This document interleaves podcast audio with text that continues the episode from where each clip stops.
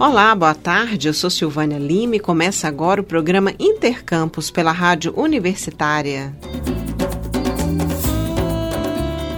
Hoje é o último dia para fazer a inscrição do Sistema de Seleção Unificada, SISU, que seleciona estudantes para as vagas nas instituições públicas de ensino superior. Para fazer a inscrição, o estudante precisa ter feito o Exame Nacional do Ensino Médio, ENEM, em 2022 e não ter zerado na redação. A jornalista Ana Flávia Pereira tem mais informações sobre o SISU 2023. Vamos ouvir.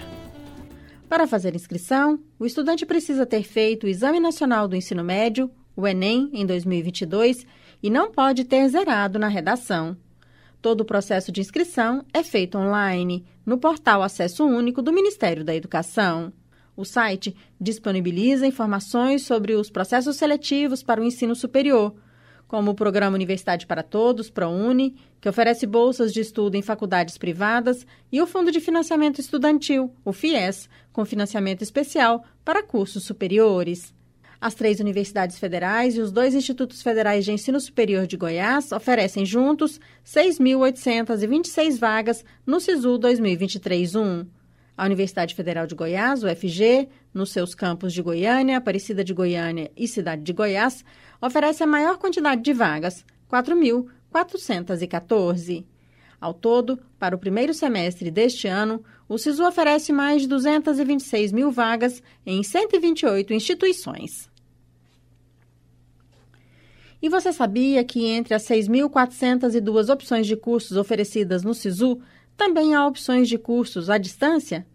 São mais de mil vagas em curso à distância e entre as formações oferecidas estão design educacional, mídias sociais, digitais, ciências dos dados, letras e educação especial.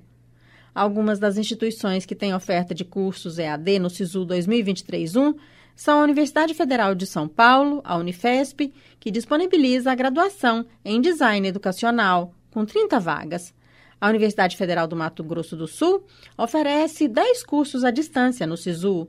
Ciência dos Dados, 100 vagas, Gestão Comercial, 100 vagas, Gestão de Recursos Humanos, também com 100 vagas, Gestão de Serviços Jurídicos e Notariais, 100 vagas, História, 120 vagas, Letras Português e Espanhol, 120 vagas, Mídias Sociais Digitais, 100 vagas, Pedagogia, com 90 vagas, e Processos Gerenciais, com 100 vagas.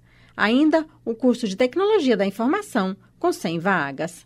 A Universidade Federal Rural do Rio de Janeiro e a Fundação Universidade Federal do Pampa, a Unipampa, também têm opção de curso à distância no SISU 2023-1. O resultado do SISU 2023-1 deve ser divulgado no dia 28 de fevereiro. O candidato selecionado deverá realizar sua matrícula ou seu registro acadêmico na instituição para a qual foi selecionado no período de 2 a 8 de março. Já o candidato não selecionado nessa primeira chamada do SISU poderá participar de uma lista de espera. Neste caso, será preciso que o estudante manifeste interesse por meio da página do SISU na internet, no endereço eletrônico acessounico.mec.gov.br/sisu no período de 28 de fevereiro a 8 de março. E estão abertas até o dia 26 de abril as inscrições para o Prêmio CAPES de Tese. Os autores das 49 melhores teses de doutorado defendidas no país durante o ano de 2022. Os orientadores serão premiados em até 3 mil reais. Dessas 49 teses selecionadas, vão receber o grande prêmio as três melhores em cada grupo de áreas de conhecimento. São eles: Ciências Biológicas, Saúde e Ciências Agrárias, outro, Engenharias, Ciências Exatas e da Terra, e Multidisciplinar, Ciências Humanas, Linguística, Letras, Artes e Ciências Sociais Aplicadas.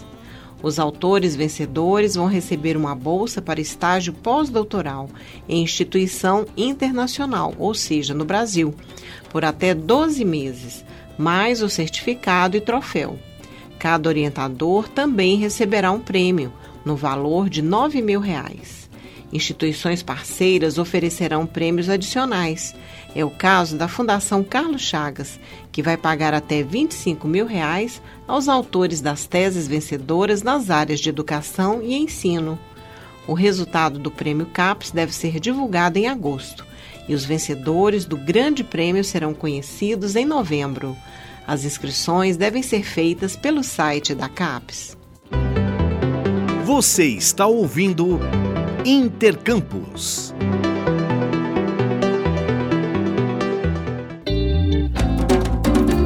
Uma expedição na Reserva Natural Serra do Tambor, em Cavalcante, Goiás, encontrou mais de 35 espécies únicas de répteis e anfíbios.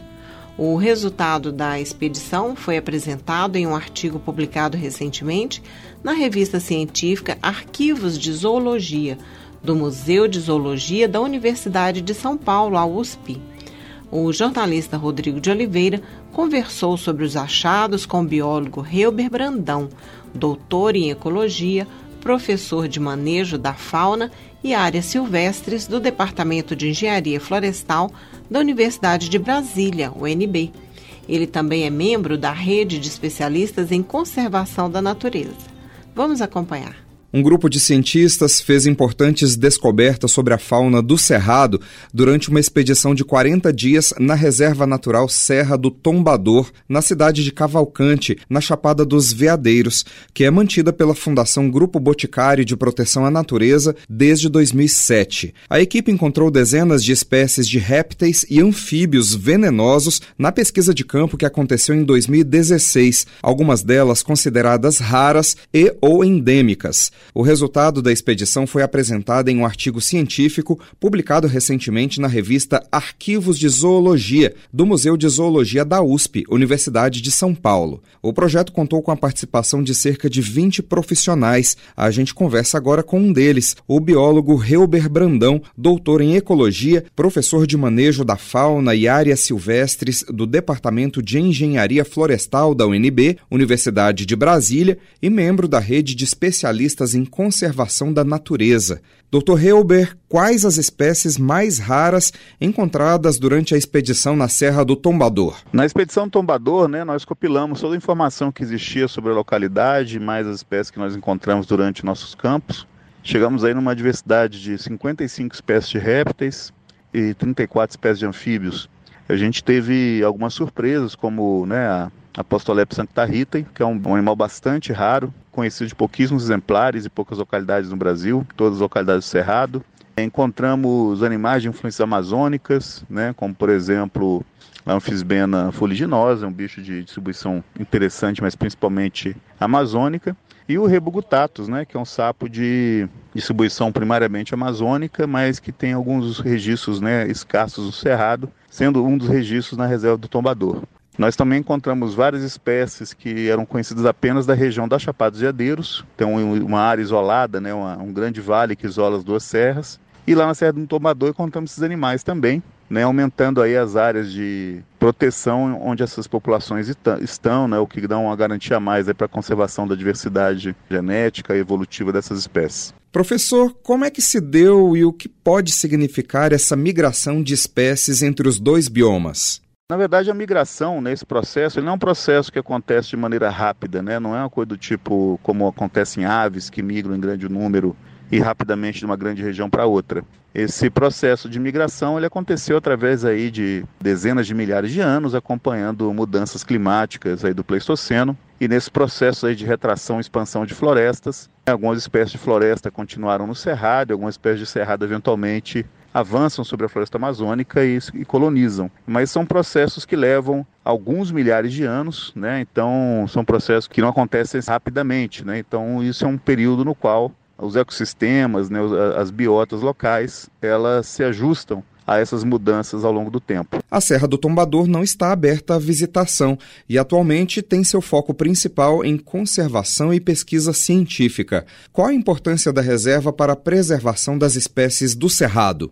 A Reserva Natural Serra Tombadora é mantida pela Fundação Boticário de Proteção à Natureza, com a missão de contribuir né, para a proteção dos, dos hotspots de conservação do Brasil. Né? O Brasil tem dois hotspots de conservação, que é a Mata Atlântica com a Reserva Salto Morato e o Cerrado com a Reserva Natural Serra Tombador. Essa reserva ela é uma das maiores reservas particulares do, do Cerrado e conserva ali uma, uma heterogeneidade, né, uma, uma quantidade de paisagens e de condições locais bem grande. E aí, por conta disso, a gente tem uma diversidade muito alta naquela região. É justamente por conta dessa grande heterogeneidade. Então, ainda não está aberta a visitação, né? É uma área onde está principalmente sendo feita pesquisas científicas, coisas voltadas à conservação e educação, mas eventualmente com a abertura da área para visitantes em algum momento, você tem ali né, a lista de espécies, né, um, uma boa maneira de você já instruir né, os visitantes do que, que eles podem encontrar de interessante na reserva. A reserva ela é muito bonita, ela é fantástica, tem uma bela cachoeira, mas o acesso é extremamente complexo. Então ainda tem que ir um longo caminho para poder viabilizar com segurança, com regularidade, o acesso turístico à área. Professor, a expedição à Serra do Tombador faz parte de um estudo mais amplo sobre as espécies do Cerrado? Essa expedição à Serra do Tombador ela faz parte de pesquisas que são contínuas, né, feitas pelo Laboratório de Fauna e Unidade de Conservação aqui da UNB, e com parceria com grandes amigos né, e parceiros de trabalho, outros pesquisadores do Instituto Boitatá, da própria Fundação Boticário, do ICMBio, que são aí é, né, ligados aí a pesquisas focadas na diversidade do cerrado. Então a gente está nesse momento já com outro projeto para executar na região, focando aspectos associados a mudanças climáticas, impacto de fogo, né, aumento de ocorrência de fogo e o papel disso esperado sobre populações animais, né, e no caso, claro, né, focando aí os nossos répteis e anfíbios, né, que são animais bastante interessantes e importantes na região. Professor, muito obrigado por falar aos ouvintes da Rádio Universitária da UFG e parabéns pelo trabalho. Eu que agradeço né, a Rádio UFG pela oportunidade de conversar com o ouvinte né, e espero que todos que estejam nos ouvindo entendam a importância da conservação da biodiversidade para a nossa qualidade de vida presente e dos nossos descendentes. Um abraço a todos. Essa foi a participação do biólogo Reuber Brandão, doutor em ecologia, professor do Departamento de Engenharia Florestal da UNB e membro da rede de especialistas em conservação da natureza. A Serra do Tombador foi reconhecida como reserva particular do patrimônio natural em 2009. A área não está aberta à visitação e atualmente tem seu foco em conservação e pesquisa científica, especialmente sobre o manejo integrado do fogo como estratégia de prevenção e combate a incêndios. A quase 100 quilômetros de Cavalcante, segundo o Ministério do Meio Ambiente, a serra fica em uma região de prioridade alta para a conservação da biodiversidade. Lembrando que o Cerrado é o segundo maior bioma do Brasil, atrás da Amazônia, e a savana com maior biodiversidade do mundo. Atualmente é também o que mais sofre com o desmatamento no país. Segundo dados do INPE, Instituto Nacional de Pesquisas Espaciais, mais de 4 mil quilômetros quadrados de cerrado foram desmatados entre janeiro e julho do ano passado, um crescimento de 28,2% em comparação com o mesmo período de 2021. Rodrigo de Oliveira, para a Rádio Universitária. O Intercampus de hoje fica por aqui. Voltaremos segunda-feira ao meio-dia. Nossa programação você acompanha pelo rádio nos 870m, pela internet no site radio.fg.br ou pelo aplicativo Minha UFG. A seguir, teremos mais jornalismo com Universitário em Forma. Nos trabalhos técnicos de hoje, nós contamos com Ana Cláudia Rezende e Tiago Damaso. Obrigada pela audiência, bom final de semana e até segunda-feira.